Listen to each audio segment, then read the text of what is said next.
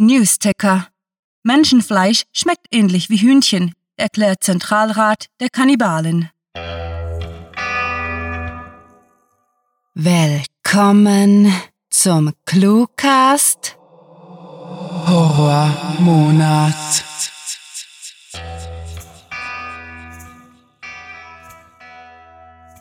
Wir unterbrechen das Programm von Radio C für eine Eilmeldung.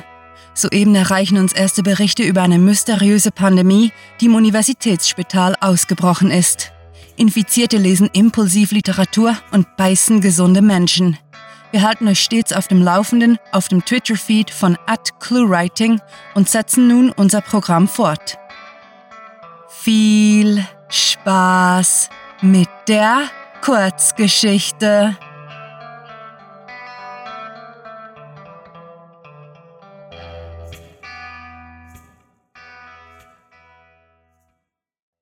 Eine Kerbe wie keine andere.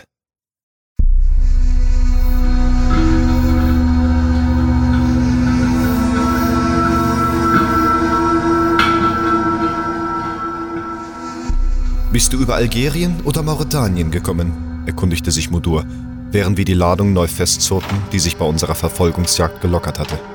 Sein französischer Akzent war charmant und sein Englisch besser als das von so manchem Edelmann seines Landes. Weder noch, ich kam über Burkina Faso. Ich gab nur ungerne Auskunft über das, was ich tat, aber manchmal war es unvermeidlich, ein wenig über sich zu erzählen, um mit den Einheimischen zurechtzukommen. Ich kenne dort jemanden, der ein Flugfeld betreut. Ah, gab der junge Mann nickend von sich, warf einen der Kanister neben Aishatu auf den Rücksitz und lächelte das Mädchen so aufmunternd an, wie es ihm unter den Umständen eben möglich war. Danach ließ er die Tür ins Schloss fallen und wandte sich flüsternd an mich. Bist du über Duenza gereist? Die neuesten Ausschreitungen lagen nur wenige Tage zurück. Dieses Mal forderte der Krieg neben den zivilen Opfern vor allem Tote auf der Seite der Ganda-Iso-Miliz. Mir war es einerlei, welche Partei des Konflikts Menschenleben verlor. So wie immer, wenn ich für solche Operationen angeheuert wurde. Das Leid derer, die mit Waffen hantierten, interessierten mich nicht. Ich habe die Region Mobdi so gut es ging gemieden, erklärte ich stoisch und wünschte, Mudur würde es dabei belassen. Dein Freund, deren Burkina Faso, kann der uns. Sein nervöser Blick zum Wagen verriet mir, worauf der hagere Tuareg hinaus wollte. Er hoffte, ich würde ihn und seine Nichte außer Landes schaffen können. Nein, beantwortete ich seine unausgesprochene Frage kalt. Mudur atmete langsam aus und lächelte mich dann traurig, aber verständnisvoll an. Natürlich, meinte er, ehe er den nächsten Kanister packte und ihn mit einem Spanngurt festband. Tut mir leid. Es war nicht meine Art, mich bei anderen für Dinge zu entschuldigen, die nichts mit mir zu tun hatten. Dennoch hatte ich den Eindruck, dass ich wenigstens etwas Mitgefühl für die Situation der beiden zeigen sollte, auch wenn es nur vorgetäuscht war. Keine Sorge, Diego, wir schaffen das schon.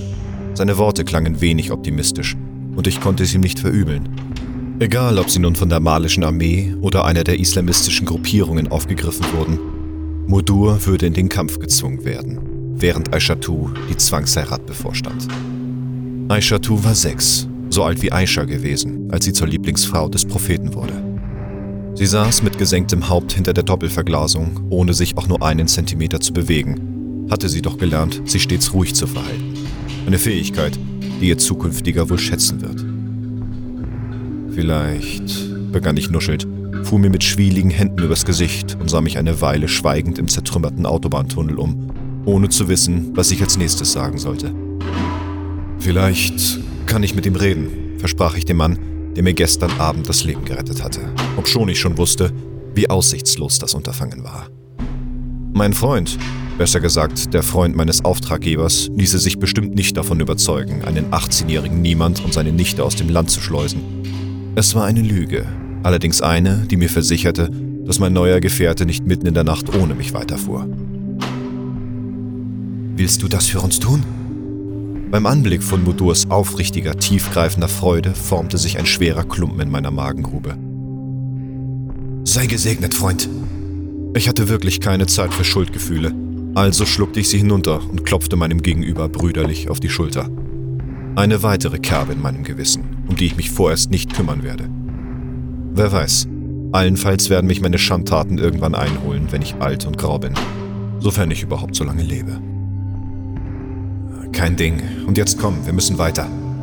Mudur nickte wieder, dieses Mal eifrig, und nachdem er den letzten Riemen verzurrt hatte, schritt er zu mir, hielt kurz inne und umarmte mich dann innig. Möge Allah deine Taten belohnen. Eine Kerbe, wie jeder andere zuvor.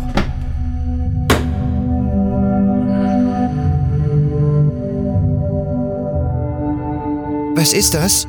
Wisperte die kleine Aishatu schüchtern und deutete auf die Katzenstreutüte, in der ich Ammoniumnitrat aufbewahrte. Das dazugehörige Nitromethan hatte ich sicher im Kofferraum verstaut. Katzenstreu, erwiderte ich beiläufig und wartete ungeduldig, bis Mudur endlich den Autoschlüssel aus seiner zerrissenen Cargohose kramte. Oh, ich dachte, das wäre Sprengstoff. Es schockierte mich nicht, dass das Mädchen mehr über Kriegsmaterial wusste, als meine 14-Jährige in der Heimat über Smartphones zu erzählen wusste. Zu oft hatte ich schon Kindersoldaten erlebt, die diese Welt voller alltäglicher Brutalität und Gewalt ihr Zuhause nannten. Im Haus meines Bruders hat es auch so gerochen, erklärte sie ihren Verdacht, nun etwas mutiger. Es ist sicher Sprengstoff. Sei nicht so neugierig, Aishatu. Diego ist ein guter Mann, verteidigte Mudur meine Katzenstreutüte, und ich konnte nicht umhin, ob der Gerissenheit der Kleinen zu lachen. du hast recht, es ist Sprengstoff, gab ich schließlich zu. Das Kind hatte mich durchschaut. Ob es wohl auch ahnte, dass ich nicht ein guter Mann war, so wie ihr Onkel sagte? Er ist jetzt weg, mein Bruder. Kastration. Schlagartig blieb mir mein Lachen im Hals stecken und auch Mudur verstummte, schüttelte lediglich den Kopf. Ihr Bruder, so wie viele seiner Generation, musste nicht zum Soldaten, aber zur Unterhaltung der Söldner getaugt haben. Hilfe würde er keine finden, nicht einmal bei den ausländischen Hilfswerken, die meist nur weibliche Sexsklaven aufnahmen sofern ihnen die riskante Flucht gelang. Der Motor des zerbeulten Wagens heulte auf, und als wir durch den menschenleeren Autobahntunnel knatterten, konnte ich Mudurs Trauer förmlich mit den Händen umfassen. Die Sonne blendete erbarmungslos durch den Tunneleingang, sodass es mir beinahe unmöglich war zu erkennen, was davor lag. Eine Eibe zeichnete sich gegen das grelle Licht ab, dahinter bewegte sich etwas, und noch ehe ich Mudur alarmieren konnte, trat dieser harsch auf die Bremse. Diego, nimm Aishatu, schrie er mir über das ohrenbetäubende Tosen hinweg zu, dessen Ursprung ich noch nicht ausmachen konnte. Bitte, nimm sie und lauf weg, flehte er erneut, doch es war schon zu spät. Drei schwer bewaffnete Gestalten marschierten auf den Wagen zu. Einer trug sogar einen Raketenwerfer auf der Schulter. Zweifelsohne gehörten sie irgendeiner Miliz an, denn sie trugen keine Uniform und sehr wahrscheinlich waren das Waffen aus dem libyschen Arsenal, welches in den Wirren des Bürgerkrieges geplündert worden war. Ich kletterte vom Beifahrersitz, streckte eine Hand zum Gruß, besser gesagt zur Beschwichtigung aus und stellte mich den Fremden in gebrochenem Französisch vor. Auf keinen Fall durften sie erfahren, weshalb ich hier war. Reporter waren nicht gerne gesehen und Leute, die Reporter befreien sollten, ebenso wenig. Diego, lass mich mit ihnen reden, drängte Mudur und schob mich mit einem verängstigten Lächeln auf den Lippen beiseite. Gerade als er ein paar Schritte auf den spärlichen Trupp hinzumachte, sah ich ihn. Am Gürtel des Raketenträgers baumelte ein frisch abgetrennter Kopf eines Hundes. Essen? verlangte ich lautstark zu wissen und deutete auf den Kadaver. Die drei sahen mich erst irritiert, dann belustigt an, und in mir kochte die Wut hoch. Ist das euer Essen? Mein Brüllen donnerte durch den Autobahntunnel, und mit dem Echo versiegte auch der hässliche Spaß aus den Gesichtern der drei Fremden. Wir fressen keine dreckigen Hunde, zischte einer und ließ seine Kalaschnikow gefährlich hochschnellen. Wir töten sie nur. Ich verstehe, murmelte ich gedämpft, versuchte mich im Zaum zu halten. Allerdings konnte ich die Bilder nicht unterdrücken, die wie ein Blitzlichtgewitter vor mir auftauchten.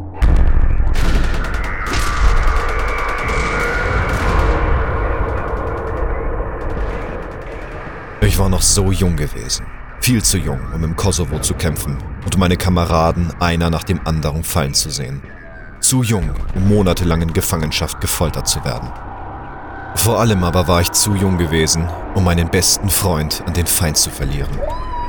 Sein Name war Heinrich, ein Schäferhund, der vergeblich auf mich gewartet und dessen Treue ihn zu leichter Beute für gelangweilte Soldaten gemacht hatte.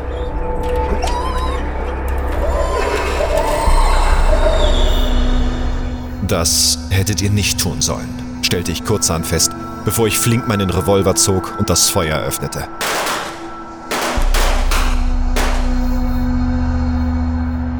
Das Leid derer, die mit Waffen hantieren, interessiert mich nicht. Die Qualen derer, die unbescholten zwischen die Fronten gerieten, konnte ich mittlerweile tolerieren. Aber die Exekution eines unschuldigen Hundes war schlicht und einfach nicht akzeptabel und jeder, der sich dessen schuldig machte, konnte von Glück reden, wenn ich ihm einen schnellen Tod gönnte. Mein Heinrich. Eine Kerbe wie keine andere.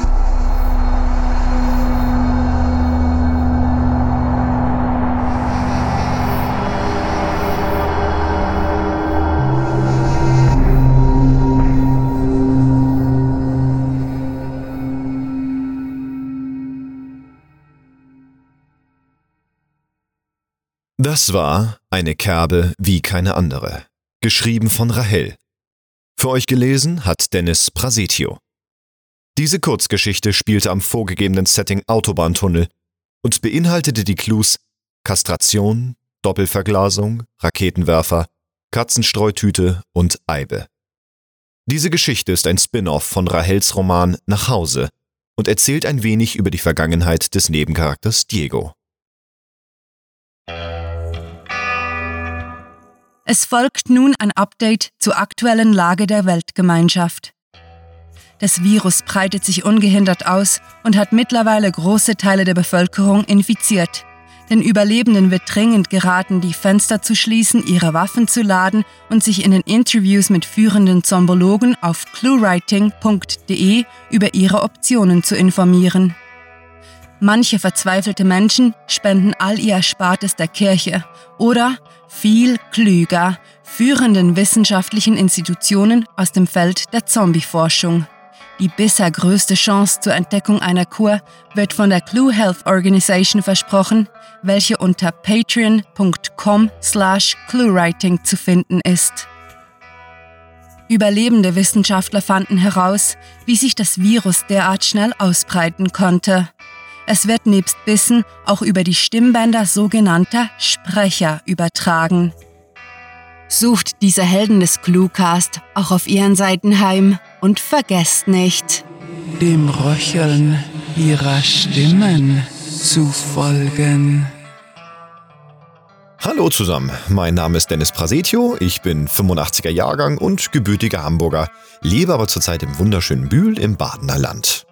Äh, beruflich arbeite ich eigentlich als Hörgeräteakustikermeister und als Sprecher tobe ich mich jetzt seit Anfang 2015 aus. Äh, bin über die Plattform hörtalk.de auf das Ganze aufmerksam geworden und habe jetzt äh, doch schon bei diversen äh, Hörspielen und auch Spielemodifikationen mitgewirkt. Ähm, war auch Offsprecher für einen kleinen Filmbeitrag und äh, ja, bin äh, für viele Projekte eigentlich immer gerne offen, versuche, probiere vieles aus mach, spreche selber gerne eher so, so Thriller- und Krimi-artige Sachen, äh, bin aber auch gerne so für etwas abgefahrene Rollen zu haben. Äh, wenn ihr mal reinhören wollt, was ich so alles mache, ich habe eine kleine Facebook-Seite, da lade ich so meine Aufnahmen hoch. Äh, Facebook.de slash Dennis Prasetio Audio, äh, alles zusammengeschrieben. Könnt ihr gerne mal reinhören, was ich so mache. Ansonsten wünsche ich euch noch hier viel Spaß, äh, bis bald und auf Wiederhören. Freunde, die Zeit ist gekommen und wir wissen nicht, ob wir es schaffen werden. Die gepeinigten Schreie der Co-Produzenten aus dem Technikraum sind vor einigen Minuten verstummt und nun kratzt jemand an der Tür. Wir wissen alle, dass die Blondine zuerst stirbt. Vergesst uns nicht, liebe Überlebende, wenn ihr eine neue Gesellschaft aufbaut. Unser Vermächtnis sind unzählige E-Cards, die ihr auf Facebook findet. Unser Tod wird ein Like wert sein. Ich. Ich öffne jetzt die Tür.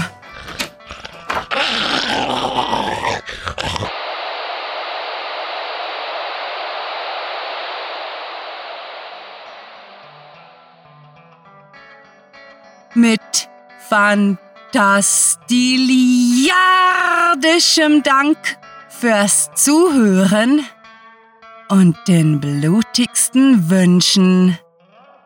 Eure Cluecaster.